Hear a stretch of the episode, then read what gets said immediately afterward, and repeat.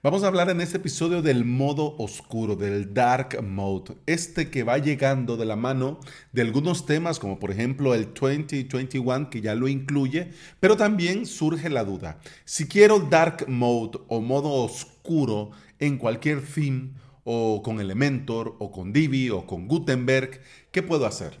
WP Dark Mode te lo pone fácil, rápido y queda muy bien. Bienvenida y bienvenido. Estás escuchando el episodio 565 de Implementador WordPress, el podcast en el que aprendemos de WordPress, de hosting, de VPS, de plugins, de emprendimiento y del día a día al trabajar online. El Dark Mode, yo te lo digo, con total sinceridad, es un gusto que yo me quiero dar. Lo hemos hablado en otros episodios que te voy a dejar en las notas de este, que se llama el episodio Dark Mode, el otro se llama Modo Nocturno, por favor. Pero la pregunta del millón, ¿por qué? ¿Para qué? Mira, esto no es simplemente una moda, es algo real que beneficia a los que pasamos viendo la pantalla todo el día. Es algo 100% real. Se nota cuando estás todo el día viendo blanco y se nota cuando pasas parte del día viendo modo oscuro, aplicaciones en modo oscuro, ventanas en modo oscuro y se nota cuando pasas del modo oscuro a algo totalmente blanco. De hecho, en avalos.sv yo tengo blanco por todos lados. yo sé que es, es, lo que es, pero te digo yo con total sinceridad, ya sea que estoy creando o grabando el podcast o trabajando dentro de mi WordPress, a mí me encantaría tener modo oscuro dentro del escritorio y por supuesto fuera en la web. Pero hablando de que esto es una realidad, hasta las grandes redes sociales como son Twitter y Facebook ya tienen la opción de activarlo. En un inicio, esto se ha hecho popular porque reduce la luz que emite la pantalla y cambia el contraste del color, dando realce a la legibilidad.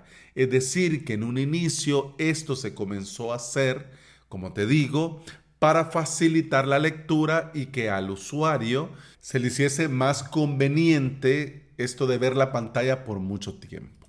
Sin entrar a clase de anatomía ni fisiología, porque el podcast no va de eso, te digo yo, de cuñado a cuñado, el modo oscuro favorece y reduce el impacto a los ojos.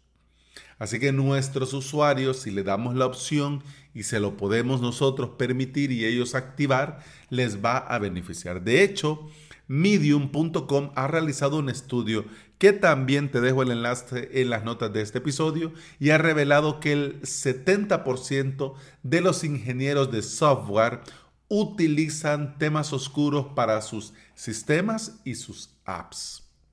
Otro tema que no podemos obviar con esto del dark mode, del modo oscuro, es el consumo de energía. Porque como cuando lo tenemos en modo oscuro, además de que favorece a nuestros ojitos, también nos ahorramos energía. Es bueno que recordemos que el pixel blanco consume más energía que un pixel oscuro. Dentro de nuestro WordPress tenemos diferentes opciones y maneras de poder implementar esto. La más sencilla que he encontrado y que queda muy bien al día de hoy es el plugin WP Dark Mode. Cuando lo instalas, te va a agregar un nuevo menú en tu menú de WordPress y vas a tener dentro de este menú diferentes pestañas. Ajustes generales, ajustes avanzados, ajustes de color, opciones de accesibilidad, cambios de ajuste y otras opciones más que solo aplica la versión premium. Lo primero es activar el modo oscuro en nuestra web, pero también tenemos la opción de activar el modo oscuro en el escritorio. Sí, con el mismo plugin y activar automáticamente el modo oscuro si nosotros así lo queremos. Es decir, que nuestra web vaya en modo oscuro sí o sí. Pero también el plugin permite activar la opción de que este cambio de modo claro o modo oscuro se base en la configuración del sistema operativo. Por ejemplo, Mac OS, yo tengo configurado que para en la noche, a partir de tal hora, se me active el modo oscuro en el sistema. Pero en el día se me active el modo claro. Es decir, que si yo dejara esto habilitado en mi sitio web con este plugin, cuando el sistema hiciera el cambio, lo detectaría también el navegador, lo detectaría también el plugin en mi WordPress y haría el cambio automáticamente. Esto es súper genial. De hecho, esto se va a basar en cada configuración de cada usuario. Es decir, que yo puedo estarlo viendo en modo claro, pero vos, por ejemplo, lo podrías estar viendo en modo oscuro si así lo tenés. En los ajustes avanzados también tenemos la opción de activar el modo oscuro por defecto, como te lo decía. No sé si has visto en algunos sitios esto de la lunita, que te aparece un sol o una luna para modo claro o modo oscuro.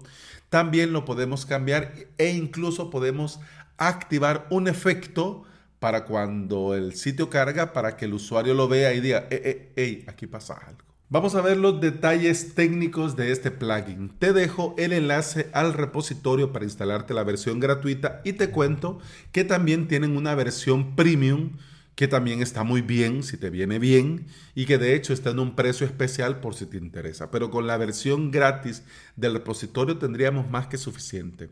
Te cuento que la versión al día de hoy que estoy grabando este episodio es la 2.0.6. Se actualizó hace una semana, tiene más de 6.000 instalaciones activas, funciona con WordPress 5.0 o superior ha sido probado, testeado y garantizado que funciona perfecto con WordPress 5.7.1, es decir, la versión actual de WordPress, y funciona o necesita para funcionar PHP 5.6 o superior. El modo oscuro es un alivio para los que tenemos que estar día a día viendo las pantallas.